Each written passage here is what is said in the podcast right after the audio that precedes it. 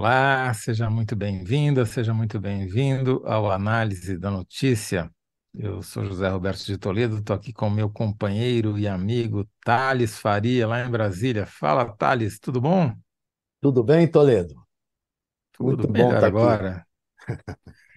Melhor agora a presença de você e dos analyzers que já estão aqui mandando as suas mensagens, viu, Thales? Programa hoje diversificado. Vamos ter dois entrevistados, que não é a regra, mas o assunto merece. No primeiro bloco, o Thales vai comentar as cenas, como que, que, que adjetivo que a gente usa para as cenas que você presenciou hoje na CPI do 8 de janeiro lá na Câmara, no Congresso. Cenas Você vai deixar quase entre pornográficas, o né? Você quase pornográficas, só, só, só para maiores de idade, né? É, é, você Pois bem, pastor eu, lá, é, fique caladinha. Aí, é, e, a, e a filha do Nelson Carneiro desancando ele. É, é um circo. é, cenas de alto nível É. para deixarmos nos deixar envaidecidos da qualidade do Congresso Nacional que elegemos. Muito bom. Então, no primeiro bloco, o Thales vai responder a seguinte pergunta: O que significa a presença de Mauro Cid novamente fardado na CPI, né? Não responda agora. Fique comigo aqui. No segundo bloco, eu vou comentar como é que está o relacionamento do Lira com o governo Lula, mas na verdade não é como, é quanto está o relacionamento do governo Lula com o Lira, quanto que o Lula já precisou gastar para agradar o Lira ou acalmar o Lira nos últimos meses e quanto ainda falta. E no terceiro bloco, a gente vai discutir um parecer da Advocacia Geral da União que autorizou a exploração de petróleo na foz do Rio Amazonas na prática, né? Para isso, a gente vai entrevistar dois especialistas. A Daniela Gerês, da WWF Brasil, né? E o Eberaldo de Almeida Neto, ex-presidente do Instituto Brasileiro de Petróleo e Gás. Sem mais delongas, Thales Faria, o que, que te pareceu o Tenente Coronel Cid aparecer novamente fardado na CPI, depois de tudo que ele já confessou ter feito e que a Polícia Federal descobriu que ele e o pai fizeram? É, é para honrar o Exército? O Pois é, né? verde, o verde é para combinar com as cores da- do dólar que ele pedia para o pai trazer para o Bolsonaro. Pois é. Você lembra que em julho o Mauro Cid já tinha surpreendido a todo mundo por se apresentar fardado no depoimento da CPMI do Congresso, que trata dos atos golpistas do 8 de janeiro. Agora, ele é, não foi na CPMI do Congresso, foi na CPI da, da Câmara Legislativa do Distrito Federal. Desculpa, errei, errei o endereço. Mas é, ele, ele usou o fardamento do Exército como uma muleta institucional na comissão mista, lá na- em julho, para tentar limpar a sua imagem pessoal. Pressionado pelo pai do Mauro Cid, um general que até então era muito influente entre os militares, o Exército se deixou usar, soltou até uma nota pública, não sei se você se lembra, afirmando ter orientado o ex-ajudante de ordens da presidência a usar a farda. O Exército assumiu como coisa dele. Na época, Como mais poderia esquecer, Ah, é. Né? Inesquecível nota. Na época, o que mais interessava a CPMI é, e a opinião pública era que o Mauro Cid relatasse suas conversas sobre golpe de Estado com o ex-major Ailton Barros, expulso do Exército e amigo do Bolsonaro. Também tinha a questão dos atestados falsos de vacina para o Bolsonaro e familiares. Já não era pouco, mas depois disso apareceram mais coisas, como a compra e a venda e a recompra de joias que pertencem ao ce- acervo da presidência da República. Que, na minha opinião, você pegar as joias de algum lugar é furto. né? O Mauro Cid. Na sua opinião e da lei também, né? Não só... Mauro Cid se cobriu de ilícitos envolvendo até mesmo o pai dele nas operações de compra e venda. O pai dele é o general Lorena Cid, que já não é mais tão influente entre os seus pares como era antes desse imbróglio todo. Para piorar a situação, veio o hacker Walter Delgatti falando de outros militares de alta patente, inclusive o ex-ministro da Defesa, o general Paulo Sérgio Nogueira Batista, e o ex-comandante-geral do Exército. Delgatti apontou reuniões escondidas nas dependências do Ministério da Defesa. Juntando a isso tudo que se falou do envolvimento de militares de altas patentes com as articulações golpistas de Bolsonaro, as Forças Armadas viram-se envolvidas num lamaçal como instituição. A farda do Mauro Cid tornou-se o quê? Um símbolo de que o Exército aceita compactuar com o envolvimento dos integrantes da força nos desvios que foram promovidos durante o governo Bolsonaro. O atual ministro da Defesa, o civil José Múcio Monteiro, até que tem tentado livrar a barra da caserna. Mas não está adiantando, não, Toledo. José Múcio pediu à Polícia Federal, por exemplo, os nomes dos militares que se encontraram com Delgatti. Mas a PF negou, com argumento óbvio, que o processo está sob segredo de justiça.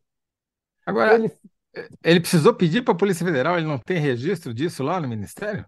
Não, ele disse que não tem registro nenhum. Na verdade, é, não, a gente está tá oito meses, pelo menos, do, do, do fato. E o Exército não apurou nada, os militares não apuraram nada. Aí ele pede à Polícia Federal: vem cá, eu não tenho registro nenhum, vocês não podem me dar. Ele está sem crédito. Tá? Aí, aí a Polícia Federal respondeu: óbvio, isso daqui é um processo que está sob segredo de justiça. Aí ele foi ao ministro da Justiça, o Flávio Dino, que também já almoçaram juntos, conversaram, Salamalex daqui, Salamalex dali, o Flávio Dino diz: olha, não dá. Pois é, eis que, para piorar a situação, nessa quinta-feira, em outra CPI, sobre a tentativa de golpe, dessa vez da Câmara Distrital de Brasília, o Mauro Cid surpreendeu aparecendo novamente fardado. Depois daquele périplo mal sucedido para tentar limpar a imagem das Forças Armadas, tudo que o Zé Múcio não precisava era que o tenente-coronel sujasse novamente o fardamento militar. O ministro não pretende soltar nova nota pública com o Exército, pelo menos foi isso que eu notei da conversa que eu tive com ele, assumindo a decisão de mandar o Mauro Cid fardado à CPI. Já basta de demonstrações públicas de que a instituição compactua com os desvios do tenente-coronel. Mas o estrago está feito. A verdade é que, enquanto não punir aqueles que mancharam o fardamento, as Forças Armadas estarão se misturando com os indivíduos que praticaram os ilícitos. Só restou ao José Múcio, para aliviar a barra dos militares, procurar o presidente da CPMI, deputado Arthur Maia, que é do Centrão e foi aliado do Bolsonaro. O presidente da CPMI foi o único que atendeu o seu pedido. Maia simplesmente engavetou os requerimentos de informações contra os comandantes militares requisitados pela relatora da CPMI e outros integrantes do colegiado. Não colocou nenhum deles em votação na sessão de hoje. Agora, só nos resta ver até quando eles continuarão jogando lixo para baixo do tapete. E para completar, no final de semana, o presidente Lula recebeu no Palácio o Zé Múcio e os comandantes das três Exato. forças, né? Exatamente. E discutir dinheiro, né? Discutir investimentos do PAC. É, o Lula prometeu lá uma. É meio que o centrão das Forças Armadas. Olha. Você vai falar do centrão aí. O Lula está vendo se com eles também resolve do mesmo jeito, né? Mas não... Tá certo. Mas não é tão simples assim, né? Agora, Thales, eu, eu percebi, desde, aliás, da, da, da quinta-feira passada, quando a gente fez o programa juntos e entrevistou um professor né, da Federal do Rio de Janeiro, especializado em assuntos militares, e ele já dizia lá, a quente, né, porque estava acabando de surgir a notícia de que o, o advogado do Cid falou que ele ia delatar, que ia confessar, foi, foi, voltou, não foi, acabou no fundo tal. Desde então, já dava para perceber uma espécie de chantagem que os militares estavam fazendo, né? Até aquele diagnóstico que o professor fez, dizendo: olha, os militares acham que o Lula não tem saúde para disputar a próxima eleição presidencial, que ela vai acabar sendo vencida por um bolsonarista que vai anistiar todo mundo, perdoar todo mundo, vai ficar tudo por isso mesmo, tá? E que se isso não acontecer, aí sim você pode ter problemas na caserna, tal. Até que ponto você acha que essa chantagem é só boca e rotidão e quanto tem de veracidade? Eu acho que é boquirrotidão, sinceramente. Acho que é, existe na caverna, na caserna, eu falei caverna, na ca... ali, ali, ó. Existe na caserna alguma vida inteligente, muito embora às vezes não pareça. Tem que procurar bem. E essa vida inteligente lá diz assim: Vem cá, a gente não tem condição de dar golpe. Você imagina o Brasil é, dando um golpe? Como é que fica com os Estados Unidos, com essa nego... A hora que der um golpe, é, se, se lá não tiver nenhum Trump da vida, né, o que eu também não acredito que vá, não é possível que o mundo cometa tantos erros seguidamente, né? Senão, fecha o mundo que eu quero descer, né? Para o mundo que eu quero descer, né? Se, se não tiver um Trump lá, não dá para ter esse tipo de coisa. E os militares brasileiros, é, e isso é uma coisa que o professor podia estar aqui para me é, referendar. Os militares brasileiros, eles, para eles ainda, os militares americanos, os Estados Unidos, são a luz, o guia deles. Então, se não tiver apoio americano, não sai nada daqui. Não sai golpe daqui.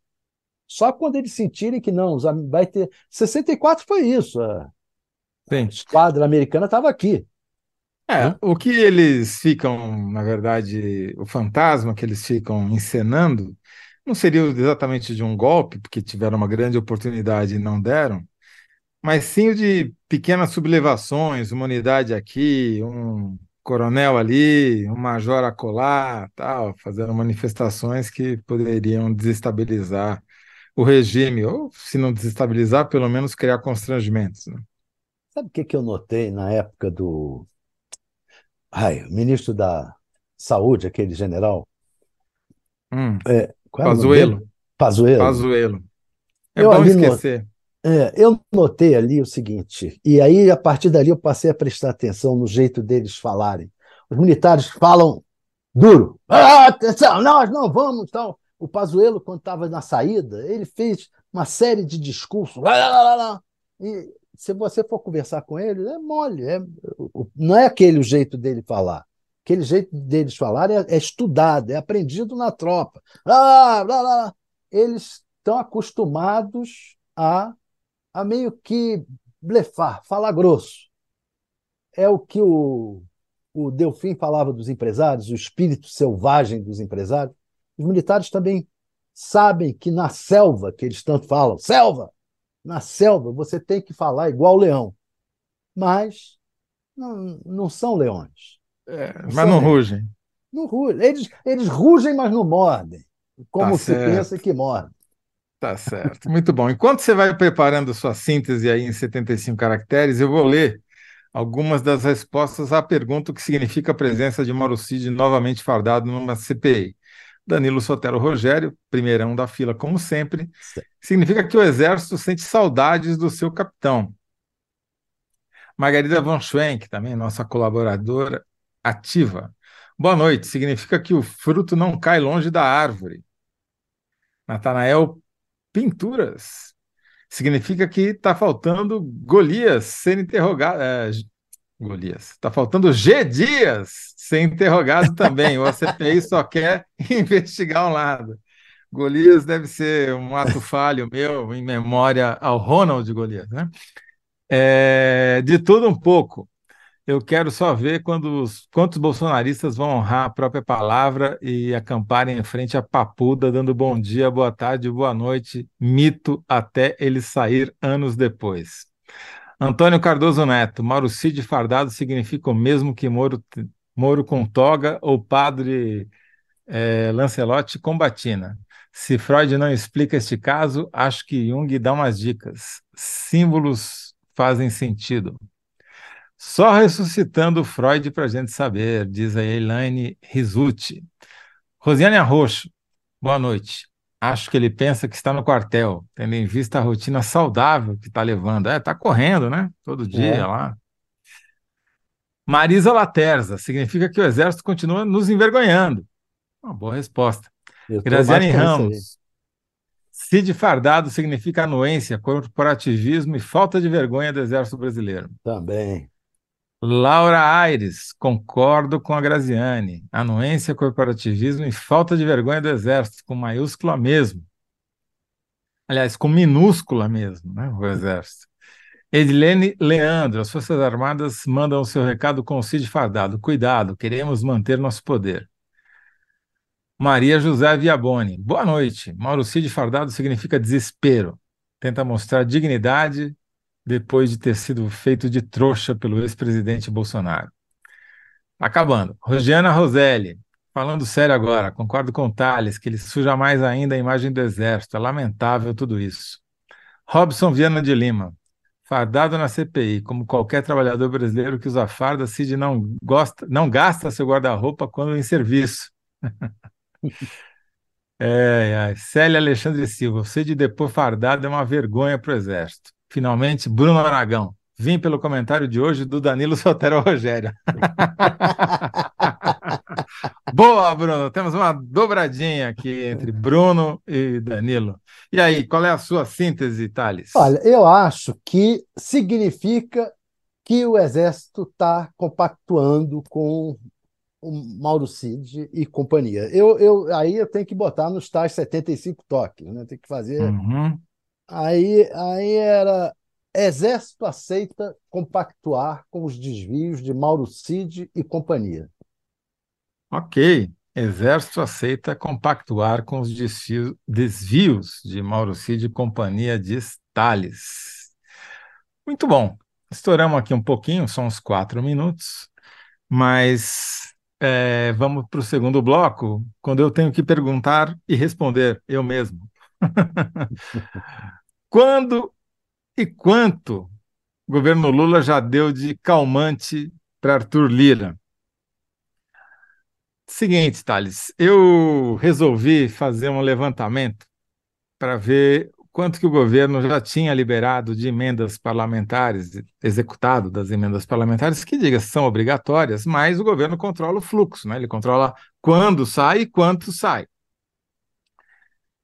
E aí, o que eu descobri é que apenas nos últimos três meses, o que eu estou chamando aqui de agrada lira já custou 15 bilhões de reais. Nossa! É, não é barato, não é, não, não é, é pouco, não, né? eu estou chamando isso de. E é engraçado, porque não é um fluxo contínuo, assim, que você abre a torneira e vai caindo né, o dinheiro, num, todo dia cai um pouquinho. Não é um, uma coisa de condicionamento pavloviano. E as cobaias lá do laboratório do Ivan Pavlov, que ganhou o prêmio Nobel de faz um século de medicina, elas aprenderam que toda vez que ouvia um sinal, uma campainha, vinha comida. Com o tempo, elas começaram a salivar antes mesmo, de, só, com a, só com a campainha, não precisava vir comida que elas já estavam salivando. No caso do Lira e do Lula, é parecido, porque envolve saliva também. O, Lula, o Lira descobriu quais botões, quais alavancas puxar para liberar o dinheiro do governo. Envolve saliva, porque em geral é na forma de ameaças verbais antes de votações importantes. Né? Então, até agora, o ano inteiro, o governo já liberou 21 bilhões e 400 milhões de reais em emendas, mas 70% dessas liberações aconteceram do dia 31 de maio para cá. E Olha só que curioso, Thales. Olha como é que foi, como não tem coincidência nesse mundo. Em 31 de maio, o Lira estava ameaçando deixar caducar aquela medida provisória da, que redesenhou a esplanada dos ministérios, a chamada reforma administrativa. Né? Que se ela não fosse votada, ia ter ministro que ia ter que voltar para casa, ia ser a desmoralização para o governo. Pois bem, o governo no mesmo dia liberou 1 bilhão e 700 milhões de real, de 1 bilhão e 700 milhões de reais. Aí, logo depois, no dia 6 de julho, logo um mês depois, o governo precisava aprovar a reforma tributária, que era a prioridade do ministro Fernando Haddad para o ano, coisa mais importante que ele tinha para votar. Aí, dessa vez, foi a prestação. Ele liberou em três parciais nos dias 4, 5 e 7 de junho, julho, que totalizaram 8 bilhões e 600 milhões de reais. A reforma tributária custou bem mais caro do que o resto. Né? Mas coincidiu com mais uma ameaça do Lira de não botar em votação. Aí, dia 21 de julho, o Congresso estava em recesso. Mas o Lula, o Lula recebeu o Lira no Palácio do Alvorada para discutir quanto ia custar o apoio do Arenão do Lira para o governo. Aí, só de adiantamento, já foi mais um bilhãozinho que foi liberado exatamente no mesmo dia em emendas. Aí, dia 31 de julho, o Congresso tava, ia voltar do recesso nos dias imediatamente posteriores, e o Lira foi dar uma entrevista lá no Roda Viva da TV Cultura. E ameaçou, falou: nunca aceitarei a criminalização das emendas. E ainda se queixou de quebra que estava sendo perseguido pela Polícia Federal. Dois dias depois, no dia 2 de agosto, o que aconteceu? O governo liberou mais 1 bilhão e 400 milhões de reais. E agora, mais recentemente, entre 14 e 24 de agosto, o Lula enrolou, postergou a reforma ministerial para acomodar os representantes do Arenão do Lira lá na esplanada, mas não saiu de graça, não.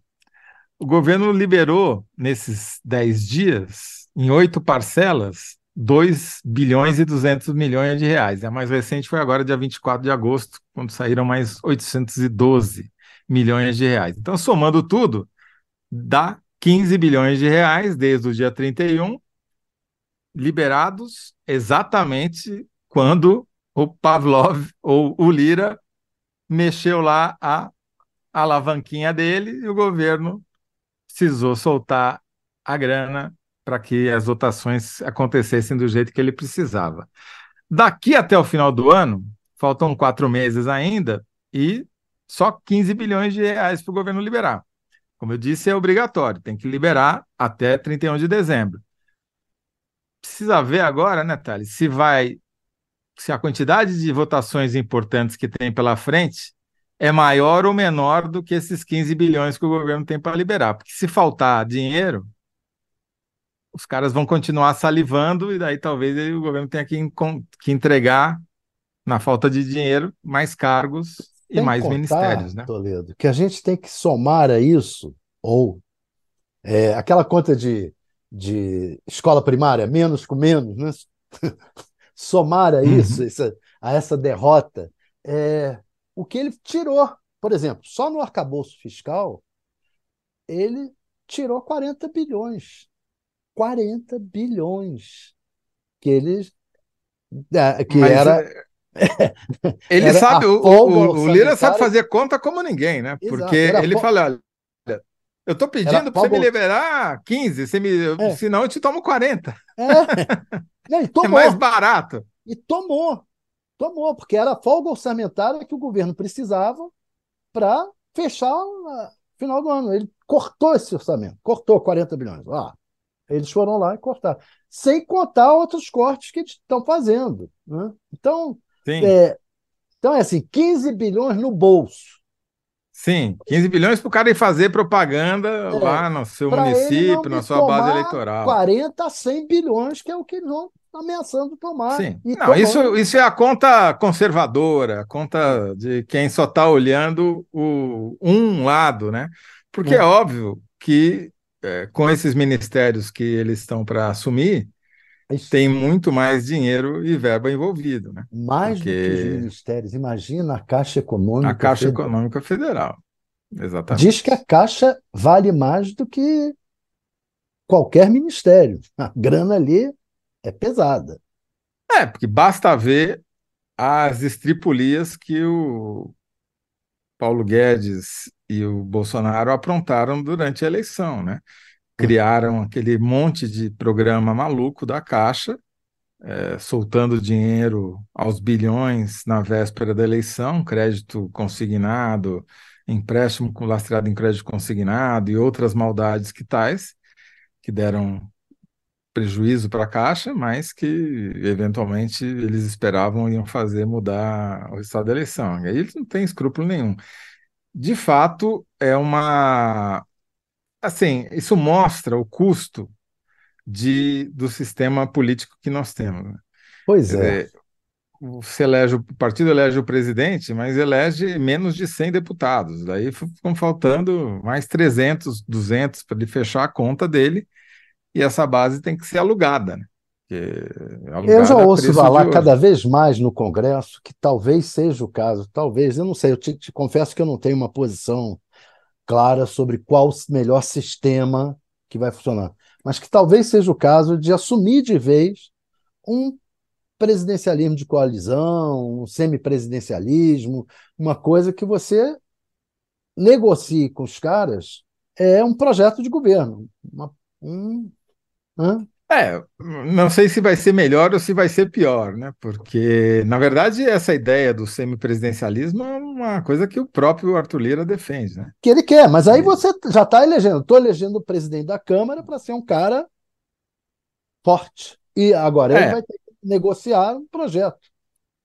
O, o problema governo... é que, mesmo com esse custo que a gente acabou de descrever, um governo no presidencialismo ainda consegue implementar políticas públicas que representam um determinado ideário, né, que foi, foram aprovadas por tabela por uma pela população.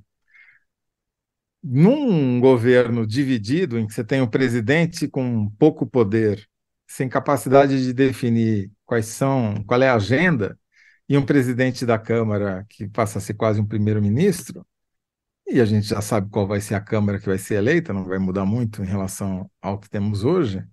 Eu temo que o resultado, a, a, a resultante, seja ainda pior, seja. Que a... Eu também temo, eu não tenho certeza do que uhum. viria.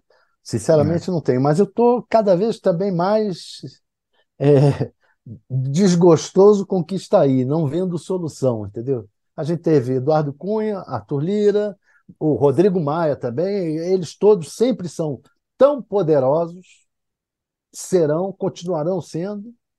Uhum. É, deve ter deve haver algum esquema que você obrigue a uma negociação republicana. De alguma maneira, quer dizer, as emendas impositivas, elas tornaram um fato, não é mais escandaloso, né?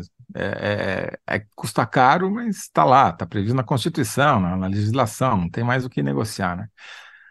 É, antes da gente encerrar, que já está dando tempo aqui, de eu fazer a minha síntese, aviso que está no ar a nossa enquete. Quem respondeu melhor a pergunta sobre o que significava o Cid aparecer fardado novamente numa CPI? Resposta do Tales: Exército aceita compactuar com os desvios de Mauro Cid e companhia. Público. Cid fardado significa anuência, corporativismo e falta de vergonha do Exército. Bate lá na enquete. Vai ser duro esse, esse páreo aqui hoje. Eu hein? acho, acho que dessa vez, Olha, primeira ó, derrota. Correndo risco. Vamos lá, vamos ver. O Igor Stanislav diz que Arthur Lira cria política de, de Eduardo Cunha. É, cria, sim, cria em todos os sentidos. Cristian Almeida, povo precisa sair nas ruas pedindo providências contra o Lira. Ele não liga para o povo, só para o próprio bolso. Meira Amorim. Pior é que temos vários liras nas câmaras dos deputados. É verdade. Não adianta substituir, porque é, às vezes vem até pior. Graziane Ramos, deram prejuízo para nós, não para a Caixa, né? Nossa sociedade é que nos arrebentamos, diz a Graziane, é verdade. Muito bem, a minha síntese Thales, é a seguinte: é que em três meses, a grada lira, entre aspas, custou 15 bi a Lula. É isso. Basicamente, essa a conta. Pois bem, vamos mudar de assunto, falar de coisa séria ou de coisa com repercussões mais palpáveis para a gente. E para isso a gente está recebendo uma convidada ilustre, a Daniela Gerês. É Gerês mesmo que fala, Daniela?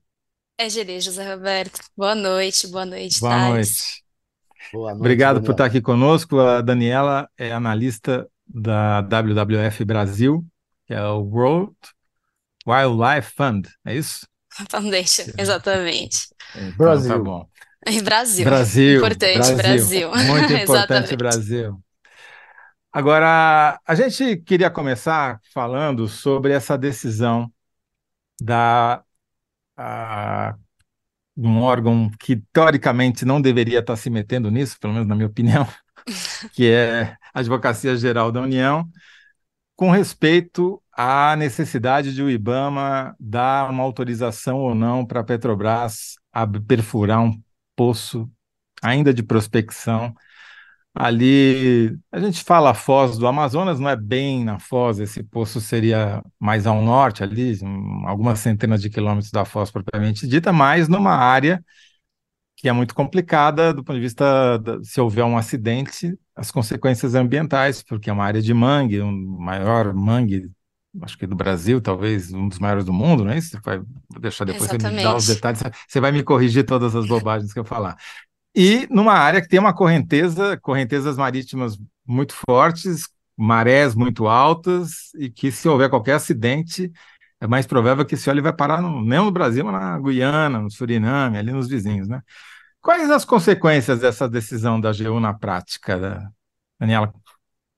Bom, na prática, não muda muita coisa, né? Porque, no fim, apesar de ter uma decisão da, da Advocacia Geral da União, a palavra final é do IBAMA, né? É uma decisão técnica. O único órgão no Brasil que tem é, capacidade, tem discricionariedade para decidir por uma licença ambiental federal é o IBAMA.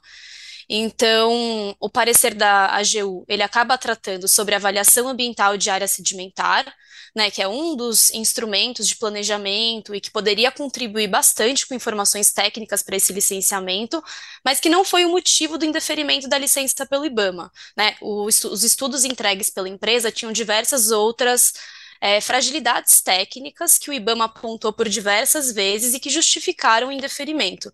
Então, na prática, cabe ainda a decisão do IBAMA pelo indeferimento. Então, o parecer da AGU ele não muda muito, porque ele é um parecer jurídico e a decisão é técnica. Mas explica para gente, porque a, notícia foi dada de um jeito que parecia que a AGU tinha passado por cima do IBAMA e falando, não, não precisa do IBAMA. Não é verdade. O IBAMA é quem continua com a palavra final. O que, que a AGU disse na prática, então? Tá. Então, o que, a AGU disse no final foi de que a avaliação ambiental de área sedimentar, ela não é obrigatória. E, de fato, ela não é obrigatória. Existe uma normativa que trata da avaliação ambiental de área sedimentar e que diz que ela poderia dar contribuições para o licenciamento ambiental. E é isso que o IBAMA vem dizendo reiteradamente. A ausência desse estudo dificulta a avaliação técnica do IBAMA, porque ele poderia trazer elementos, né, uma avaliação da bacia sedimentar como um todo e não de um bloco separado, que poderia contribuir para a decisão técnica do IBAMA. Mas, é, na prática, o parecer o que ele diz é isso, que ela não é obrigatória. O que o próprio IBAMA já vinha afirmando, o que o Ministério de Meio Ambiente já vinha afirmando. É, foi alegado uma suposta divergência entre o entendimento do Ministério de Minas e Energia e de Meio Ambiente sobre esse, essa questão, né, da obrigatoriedade ou não da avaliação ambiental de área sedimentar, mas que o próprio Ministério de Meio Ambiente e IBAMA afirmaram que não existe. Eles concordam com o entendimento de que essa avaliação não é obrigatória. Acontece que a falta dela tem dificultado o licenciamento ambiental, e isso já vem sendo afirmado pelo IBAMA desde 2018. A decisão do IBAMA de 2018, que indeferiu os outros cinco blocos na Foz do Amazonas, ela também trouxe a questão da falta de avaliação ambiental de área sedimentar como um elemento que dificulta a avaliação dos técnicos do IBAMA. Explica para a gente o Então, que é avaliação de área sedimentar. A avaliação ambiental de área sedimentar, é um instrumento, é uma avaliação que deveria ser feita pelo Ministério de Minas e Energia e pelo Ministério de Meio Ambiente, e ela olha para a bacia sedimentar como um todo. Então, ela vai olhar para a região da Foz do Amazonas inteira, né, nesse caso da Foz, mas seria ideal que isso fosse feito para todas as bacias que a gente tem no Brasil. E ela vai a- a- classificar áreas como aptas para exploração de petróleo, não aptas para exploração de petróleo, e áreas em moratória, que seriam áreas que ainda não se tem conhecimento suficiente para definir se elas são aptas ou não. e a partir disso ela traria sugestões para as áreas aptas para o licenciamento ambiental, que deveriam ser incorporadas na análise do IBAMA. Então, uma coisa é o IBAMA olhar para um licenciamento específico em que é considerado os impactos de um bloco. Outra coisa é o IBAMA olhar para a totalidade, ter informações sobre a totalidade de blocos possíveis nessa região e olhar como é que esses impactos cumulativos e sinérgicos se dariam. Porque uma coisa é perfurar um poço, Outra coisa é perfurar os nove que estão em licenciamento, os 47 que estão em licitação hoje e os outros 157 que estão em estudo para entrar em licitação. Então, né, a gente é, escalona muito a avaliação que necessária para essa bacia, né? Não é só um bloco. Então, a avaliação ambiental de área sedimentar poderia trazer informações sobre esse todo. Uma dúvida: o ministro é, das Minas e Energia, eu acho que também o presidente da Petrobras, eles colocam o seguinte: é, não, está, não está se decidindo agora toda, todo o processo de exploração. Tá, o que houve foi uma suspensão de uma prospecção para estudo. E, e, essa, essa suspensão, segundo eles, é, é danosa porque se perde um, muito dinheiro sem, sem poder nem saber o estudo inicial. É, é, é razoável isso? É, é isso que, que ocorreu? Então, a própria prospecção de petróleo, ela é uma atividade de risco. E é por isso que existe um licenciamento ambiental que trata dela. Se não houvesse risco, né, se não houvesse impacto e risco nessa fase de exploração, talvez não precisasse de um licenciamento ambiental, mas esse licenciamento já na fase de exploração tem sido bastante robusto, porque a gente teve casos, inclusive na Foz do Amazonas no passado. Na fase de avaliação, não de Na exploração. fase de avaliação. É, é que quando a gente fala exploração, a gente está falando de prospecção. O termo não é muito claro e às vezes gera confusão, né? Então, quando se fala do licenciamento para exploração, é esse licenciamento de pesquisa, de perfuração de um poço exploratório para descobrir, descobrir se tem petróleo ou não sendo autorizado o licenciamento, a, ocorrendo a perfuração, encontrando petróleo, porque ainda existe a possibilidade de não se encontrar petróleo, ainda tem um licenciamento de produção. E aí onde vai ser avaliado outras questões que estão relacionadas à produção. Então, nesse momento, existe um licenciamento para essa perfuração exploratória, para essa fase de pesquisa. Por quê? Porque ela exige deslocamento de embarcações, de aeronaves, descida de uma sonda mecânica, perfuração do solo marinho. Então, tem impactos já nessa fase, tem riscos já nessa fase de licenciamento, né, nessa fase de exploração.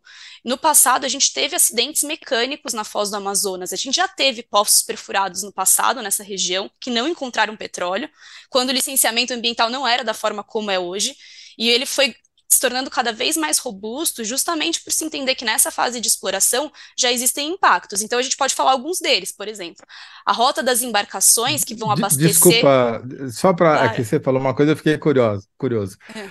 Que acidente que aconteceu no passado? Que que se não se não acharam o petróleo chegou a que, qual no foi momento, a consequência? Uhum. No momento da perfuração, na descida da sonda, as correntes marítimas eram tão fortes que houve um deslocamento da sonda. Como ainda hum. não tinha perfurado, não teve, e não teve nenhum vazamento de óleo. Teve vazamento dos fluidos da perfuração e não teve grandes impactos. Mas poderia acontecer um vazamento, desculpa, um vazamento de óleo caso né, tivesse se encontrado óleo, caso tivesse nesse Deu momento sorte que não tinha, porque se tivesse, tinha dado Exato. óleo e outras coisas. Exato. Entendi. Por isso que é tão importante ser rigoroso já desde essa primeira etapa, né? porque ela tem esses impactos. Então, por exemplo, as embarcações que vão se deslocar do Porto de Belém até o local de perfuração, elas vão é, atravessar áreas de pesca, vai ter um impacto nas atividades pesqueiras. As aeronaves que, sobre, que pretendem se sobrevoar de Oiapoque ao lugar de perfuração têm impactos nas terras indígenas.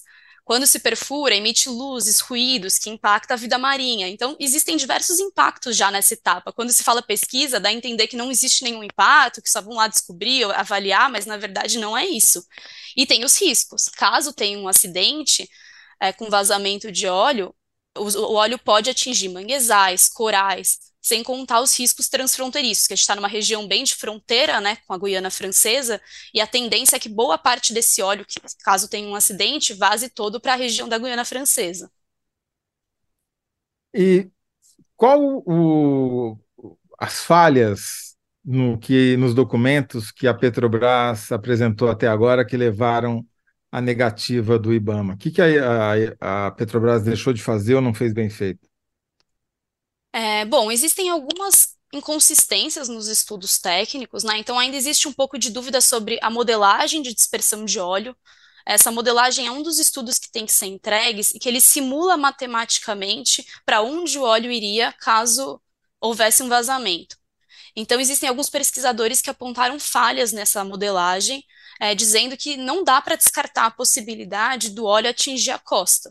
Então, a gente tem ali né, um litoral de manguezais, que são ecossistemas muito sensíveis ao toque de óleo, eles funcionam como armadilhas, eles capturam o óleo, né? Então, é impossível de limpar o manguezal uma vez que ele seja atingido, mas o parecer, o despacho do IBAMA que indeferiu, né, com subsídio num parecer de, assinado por 10 técnicos, ele levanta principalmente é, uma falha no plano de proteção à fauna.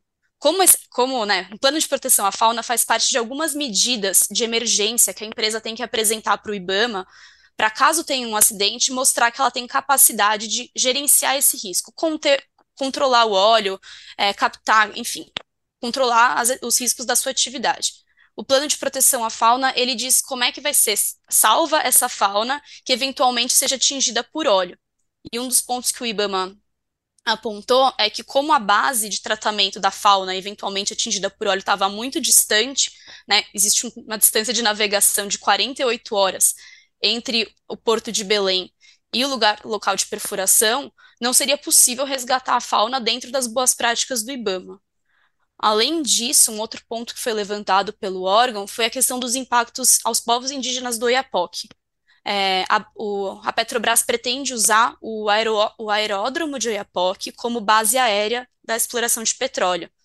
E o aeródromo fica muito próximo de três terras indígenas que tem na região, onde vive mais de 8 mil indígenas. E o sobrevoo das aeronaves, apesar de ainda não ter acontecido a perfuração, né, quando o navio sonda estava é, já estacionado lá, já tinham aeronaves sobrevoando as terras indígenas. E os indígenas já estavam sofrendo impactos dessas atividades. Mas inicialmente eles não tinham sido considerados como impactados. E aí, o IBAMA demandou que eles fossem incorporados né, dentro dos estudos, que fossem avaliados os impactos às terras indígenas, o que não foi feito pela Petrobras também. Inclusive, os povos o impacto indígenas... é na, na caça, afugenta os animais, esse tipo de coisa? Exatamente. É, além de afugentar os animais, ele também tira o sossego das terras indígenas, né? Então os indígenas, eles não estão acostumados, aquele aeroporto, apesar de funcional, ele quase não recebia voos. E agora existe uma rota que não existia antes, que é uma rota que sobrevoa do aeródromo para alto mar. E o único trajeto possível é por cima das terras indígenas. Então, esse distúrbio nas terras indígenas estava gerando um incômodo muito grande por parte da população local. E a exploração na Guiana, ela tem alguma consequência para o Brasil? É, a Guiana explora petróleo de fato, né? Mas a Guiana não é a Guiana francesa. Acho que existe também uma confusão, né? A Guiana francesa, que é o nosso vizinho direto, é, eles já perf é, eles perfuraram cinco poços, né? Assim como nós já perfuramos no passado e não encontramos petróleo, eles perfuraram também mais recentemente alguns poços na região e não encontraram petróleo. Né? Quem está produzindo mais é a Guiana e o Suriname, é, mas os estudos não mostram que o óleo se desloca para cá. Então, é um pouco diferente da nossa situação, em que as correntes marítimas levam bastante os eventuais né, óleos que, que tenham algum vazamento para os países vizinhos, né? Inclusive com possibilidade de atingir Caribe, enfim. A mancha de dispersão é bastante extensa que a correnteza predominante nessa região, ela vai de leste para oeste, né? Na verdade, Isso. mas não chega a ser, ou seja, o, se você perfura um poço no Brasil, vai parar nos países que estão a, a oeste do, da fronteira. Se perfura num país que está a oeste, é muito difícil que esse óleo volte para cá. Essa, mais ou menos a explicação, é isso? Isso. Tá. E agora, qual é a situação, só para a gente é, encaminhando para o final? A gente, uhum. o IBAMA pediu novos estudos para a Petrobras, é isso que está faltando? É, na verdade, o IBAMA indeferiu a licença, ele não pediu novos estudos, né? A Petrobras apresentou um recurso ao IBAMA e esse recurso, né, segundo as declarações da presidência do IBAMA, serão analisados junto com os outros licenciamentos que estão em andamento. Então, uhum. esse recurso ainda está em análise, é, mas, enfim, depende da área técnica definir se a Petrobras atende ou não os requisitos, né? Então, é, tem se falado sobre conciliação, sobre, enfim, como é que a gente consegue decidir esse caso, mas a palavra final é do IBAMA, a palavra final é técnica.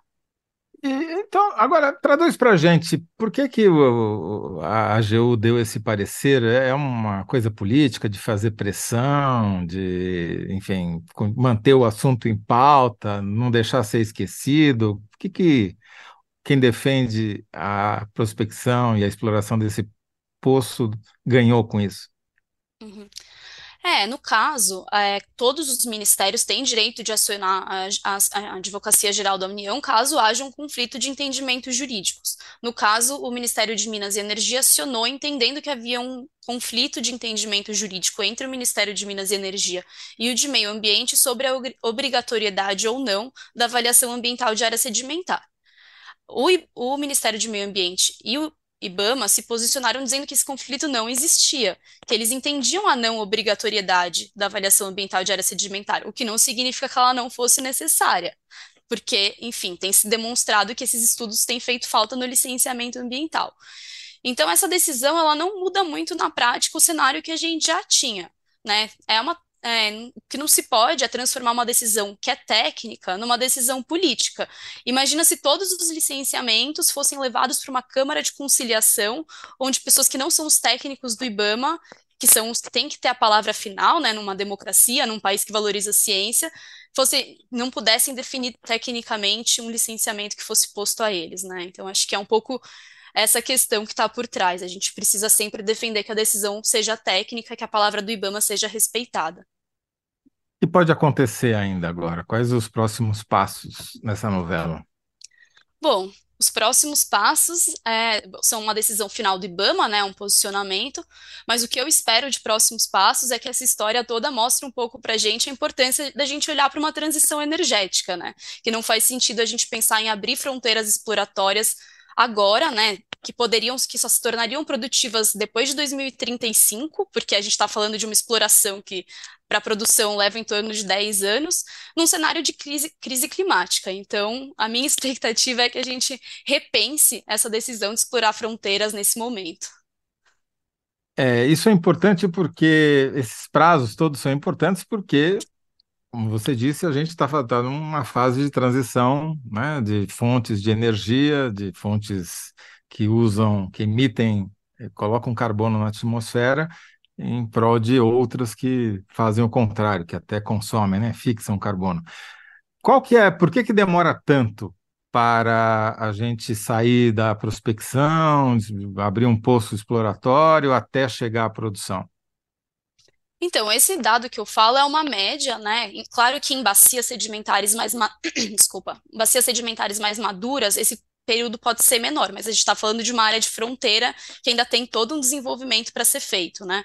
Então, nesse momento, seria uma perfuração exploratória, né, as matérias coletadas nessa exploração teriam que ser avaliadas, identificado se existe potencial exploratório, porque pode ser que as reservas não sejam suficientes, ou que o petróleo ou o óleo, gás, enfim, o que seja encontrado lá não tenha qualidade, não vale a pena ser explorado. Uma vez concluído né, essa fase de estudos, tem um novo licenciamento ambiental. Esse novo licenciamento ambiental, ele é todo personalizado, é preciso se for né, feito, construir uma plataforma que se adeque à região, que seja é, capaz de lidar com a é, hidrodinâmica e etc. Então tem todo um processo até conseguir se extrair o primeiro barril de petróleo. E é importante destacar que, por exemplo, royalties de uma atividade de petróleo só vem na fase de produção. Então tem muita expectativa, né, ah, de entrada de recursos na região do Amapá, do Pará, mas isso só aconteceria numa eventual fase de produção, caso seja encontrado petróleo, né? Nesse momento a gente ainda está numa fase de bastante especulação. Uhum. Então, aqui as pessoas estão concordando com você, viu? A Maísa dos é, de Assis diz: vocês são muito ingênuos. Na época do pré-sal, todo mundo aplaudiu, dizendo que ia aumentar a soberania do país. Resultado: quase tudo foi vendido para empresas estrangeiras. Não vale. O Brasil tem que focar em energias renováveis e liderar a agenda ambiental mundial. Floresta amazônica e biodiversidade são muito mais importantes para o planeta do que extrair petróleo. Margarida Van Schwenk.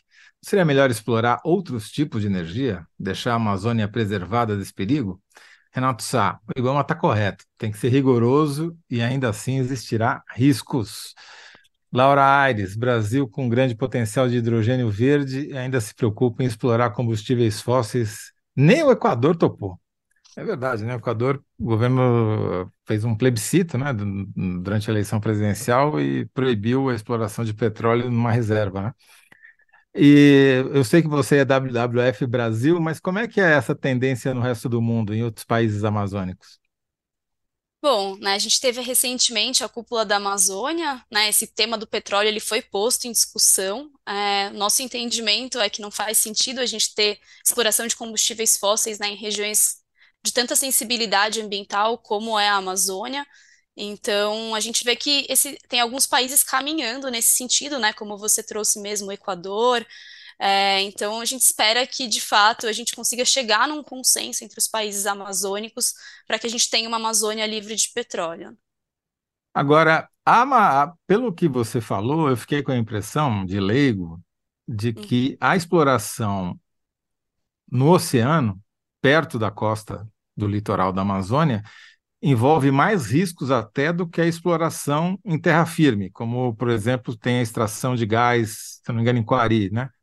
Uhum. É, faz sentido isso?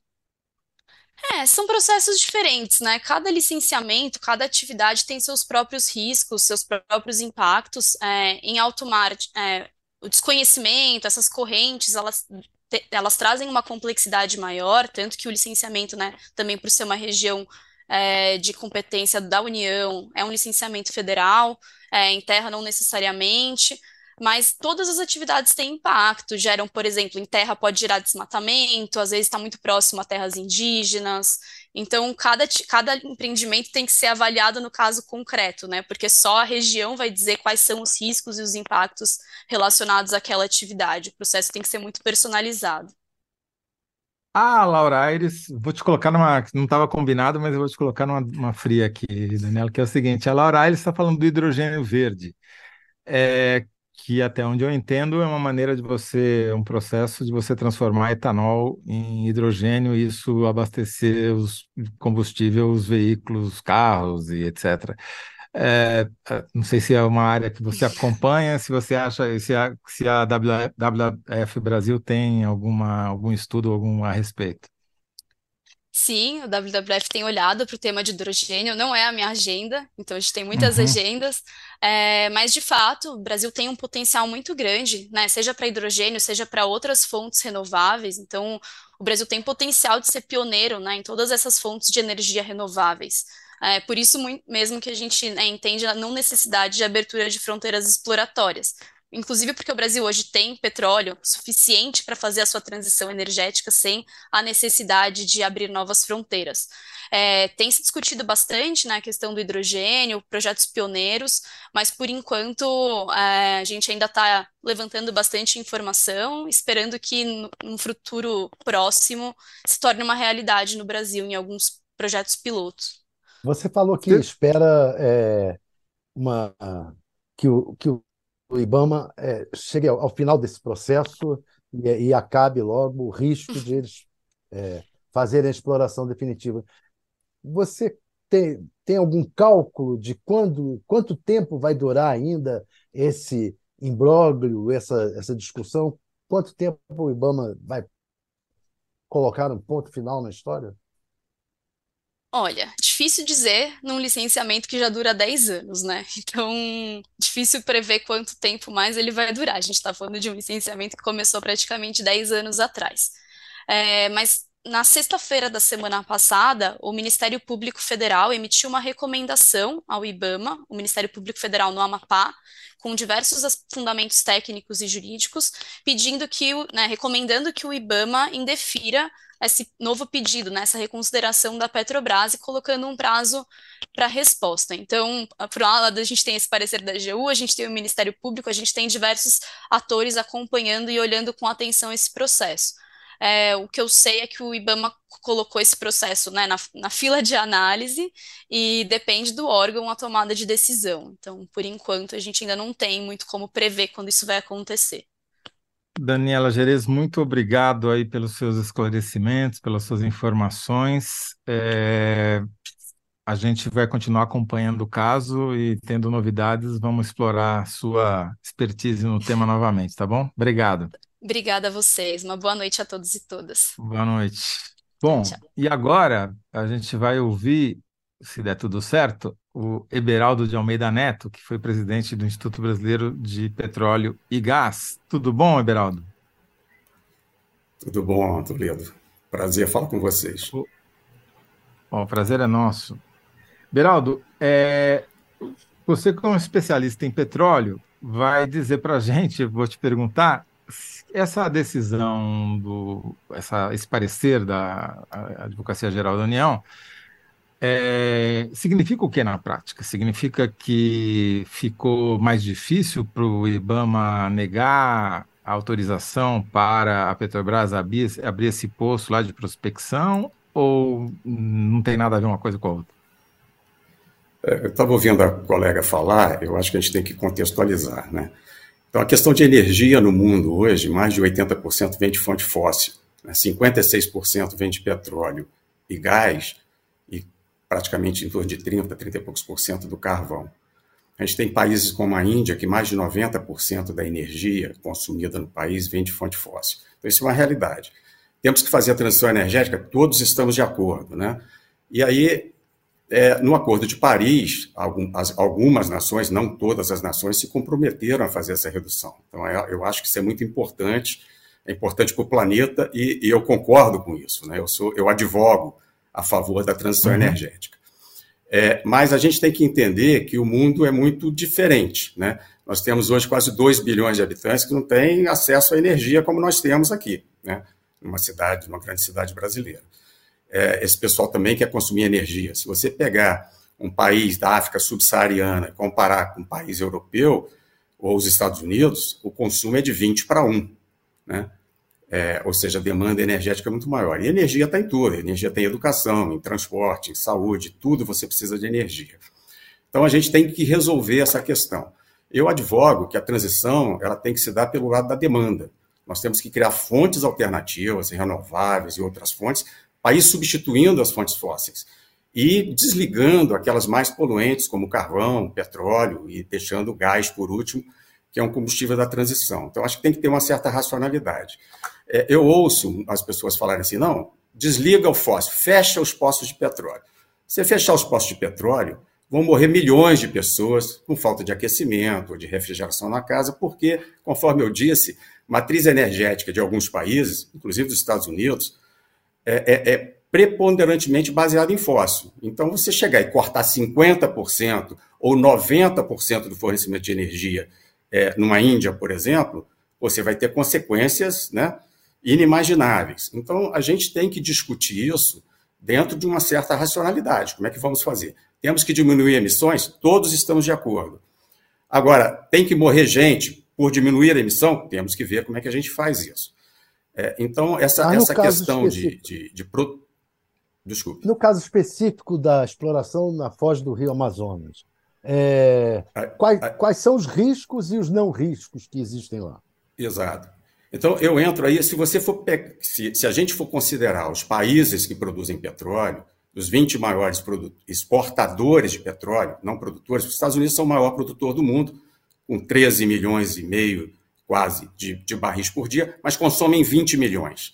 Então, eles são importadores líquidos. Mas se a gente pegar os 20 maiores exportadores, só quatro são democracias, 16 são autocracias, inclusive grande parte faz parte da OPEP ou da OPEP, né, que tem essa questão. O petróleo vai continuar sendo consumido. A gente, no mês de junho, a gente chegou a 103 milhões de barris por dia de consumo, que é um volume equivalente ao que se consumia antes da pandemia. Né? Teve uma queda bastante grande, mas já, já se retomou. Isso ainda vai crescer um pouco mais.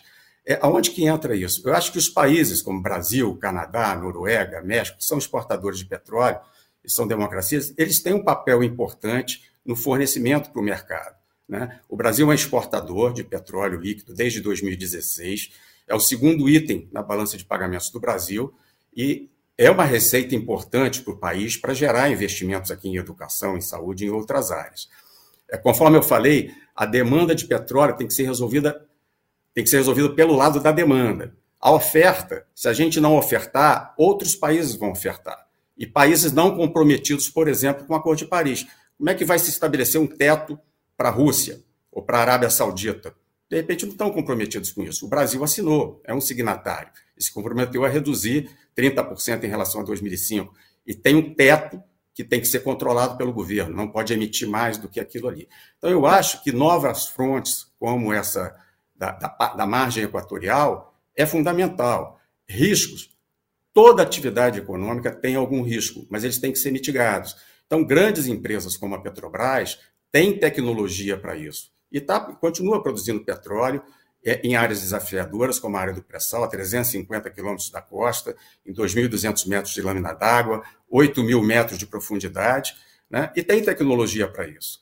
É, em caso de acidente, você tem medidas para poder combater acidentes, tem embarcações que ficam dedicadas especialmente, barreiras, etc. E chance de tocar a costa é praticamente nula. Né? Como eu ouvi alguém falando sobre questão de correntes, é, a gente tem uma corrente mais ou menos ali no, no Rio Grande do Norte, mais para dentro do mar. Você tem uma corrente do Brasil que vem para sul e tem uma corrente é, que vai para oeste. Então, assim, caso houvesse um vazamento, ele iria para oeste, né? não tocaria a costa.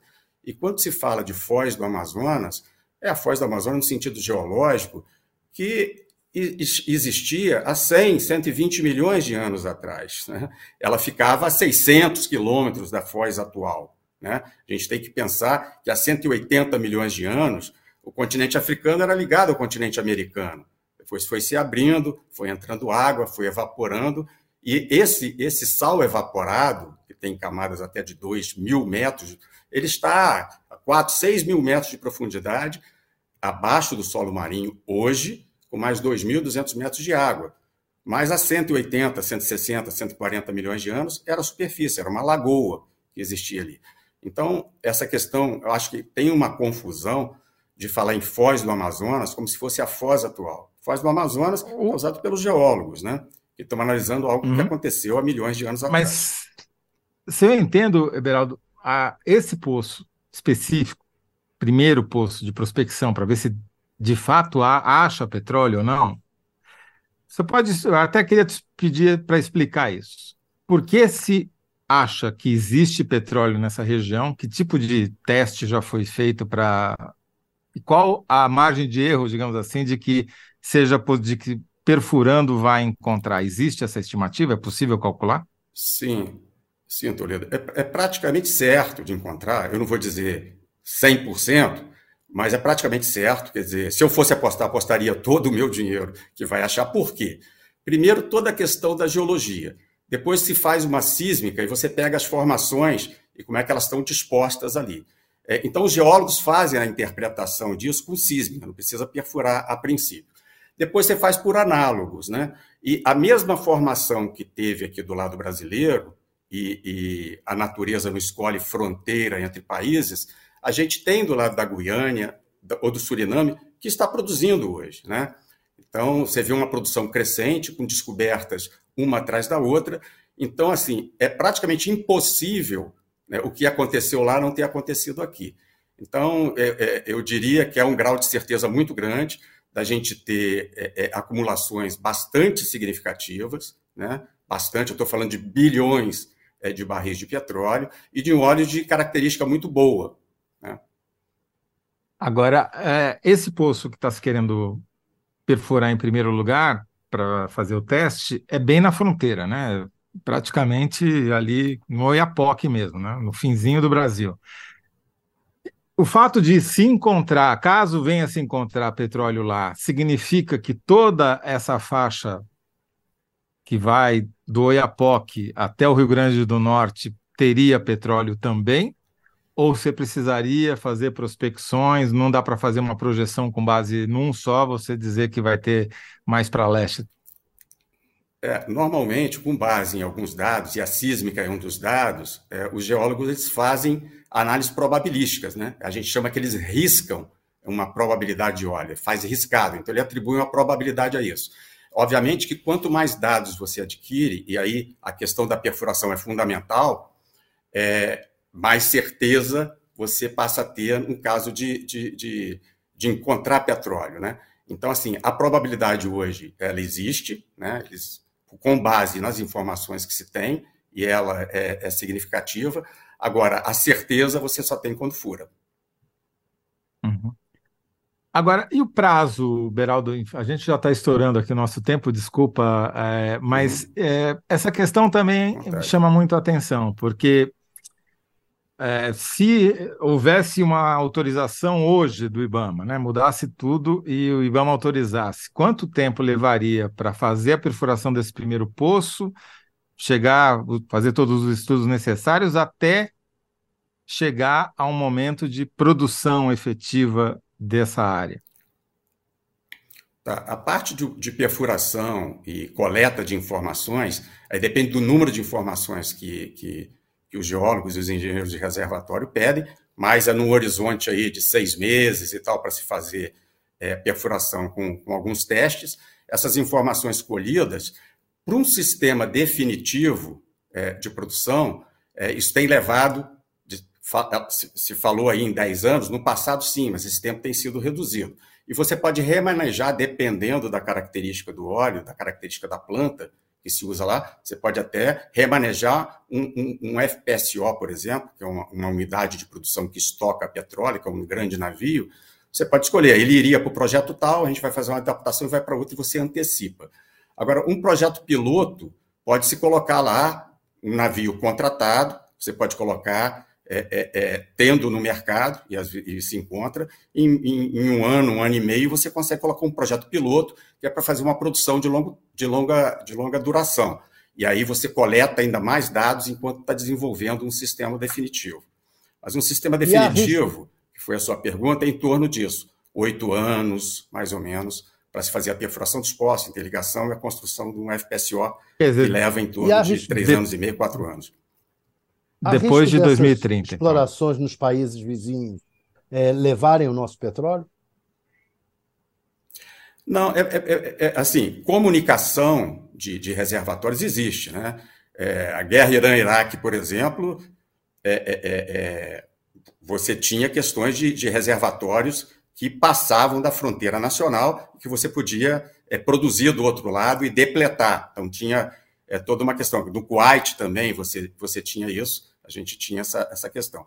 Aqui pode até ter um caso ou outro, né? bem ali na fronteira, de você é, ter reservatórios que passam da fronteira e fica de um lado e o outro. E aí você teria que fazer uma unitização entre países, para falar, ó, é tanto do seu lado, do meu, e aí se chega a um acordo do quanto cada um vai produzir daquele reservatório. Tem condições técnicas de fazer isso. Como se faz hoje, é quando você tem parcerias e tem propriedade no outro lugar e tem comunicação entre reservatórios, mas aí a própria agência, é, com as partes, é que faz essa regulação que a gente chama de unitização é, do, do campo. Infelizmente, a gente já estourou aqui bastante o nosso tempo, Everaldo. Eu peço desculpas, vou ter que encerrar aqui a nossa conversa, Isso. mas algo me diz que a gente vai voltar a conversar, porque esse assunto não vai parar tão cedo, né? É, tem muitos desdobramentos aí pela frente. Agradeço muito pela sua atenção aqui, pelas suas informações. Sempre à disposição. Um grande abraço, boa noite. Obrigado, boa noite.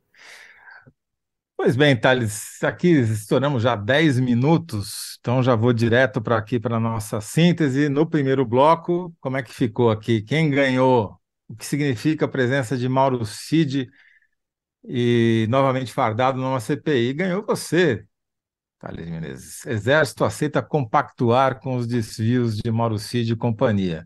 No segundo bloco, a síntese foi em, em três meses, a Grada Lira, a Lira custou 15 bilhões de reais a Lula. E no terceiro bloco, vai ficar sem síntese, sabe por quê? Thales, porque tem dois, teria que fazer duas, né? Porque eles chegaram a conclusões diametralmente opostas, né? Segundo a Daniela, não tem nada que explorar petróleo lá. Segundo Eberaldo, sim, é uma boa ideia. Ele falou que botava todo o dinheiro dele lá para arriscar nessa, nesse poço. Não é pouca coisa, não.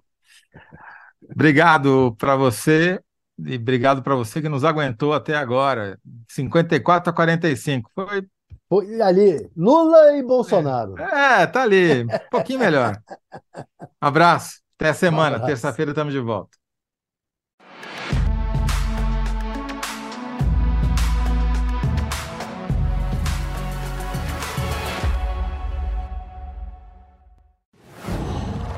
Qual?